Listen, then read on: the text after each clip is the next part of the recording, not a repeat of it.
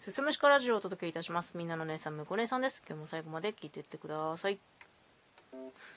もう何百何千と見てきたニュースになるんですけれども、政治に携わる人、特にま大臣職とかについている人とかの失言、うん、失言でね、辞職っていうやつね。もうちょっとさすがにこの手のニュースは飽きてきましたね。その失言の内容も、こう何かを揶揄するような、ちょっと行き過ぎた、まあ、言い方あれですけど、ブラックジョークで、まあね、そういう発言を許されない立場の人だから、まあ、処遇に関しては致し方ないなとは思うんですけれども、まあ、今回の件で強く思ったことがあります。社会風刺って必要だよなって。社会の授業でその資料集に載ってるようなザ・社会風刺イラストみたいなのじゃなくてももっと広い意味で例えばだけど TikTok でバズってる何々あるあるとかさあとまあなんだろうなドラマとかさ漫画とかの題材でママ友間のしがらみを描いたものとかみんながああこういうのあるよねってなるようなそういうものそういうコンテンツって世間は必要としてるんですよ。必要としてるから流行るんですよ。だってそういうものがないとさ人それぞれが抱えている人には言えない何かみたいなものを晴らす場所がないわけじゃない。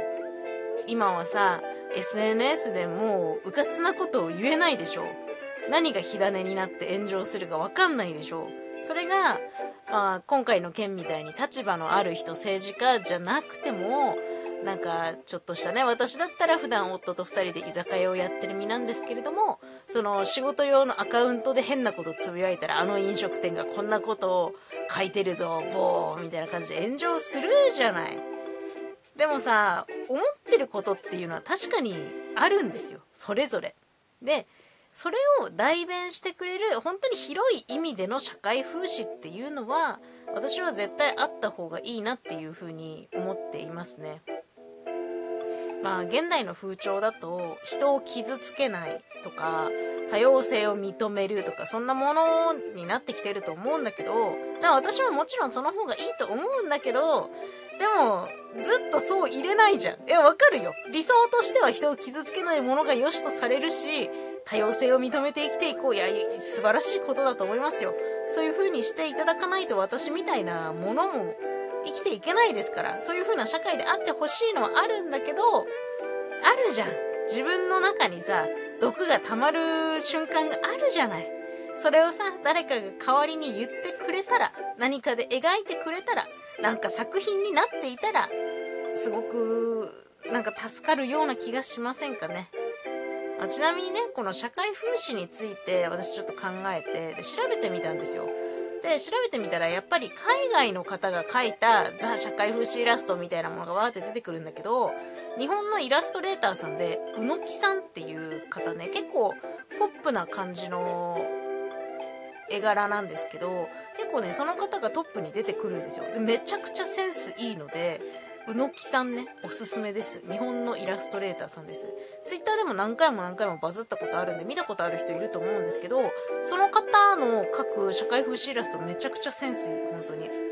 なんか、私もさ、センスがあったらさ、イラスト描いたりとかして、社会風刺や何かをこう、腐すじゃないですけど、そういうことをしてみんなの代わりにこう社会のこう理不尽さを代弁したいぜっていう気持ちはあるんだけどそれなんかぼんやり思っているだけでなかなか実現するのは難しいななんて思ってますね、まあ、収録でもそういう話今までもしかしたらちょこちょこしてるかもしれないなと思ったら私の番組はもしかして社会風刺番組になっていくのではないかっていう気がしてるんですけど、